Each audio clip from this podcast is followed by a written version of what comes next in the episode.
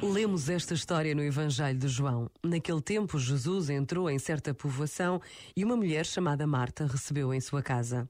Ela tinha uma irmã chamada Maria que, sentada aos pés de Jesus, ouvia a sua palavra. Entretanto, Marta atarefava-se com muito serviço. Interveio então e disse: Senhor, não te importas que minha irmã me deixe sozinha a servir?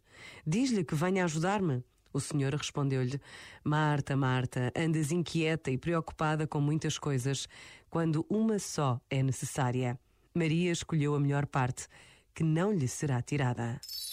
Este momento está disponível em podcast no site e na app da RGF.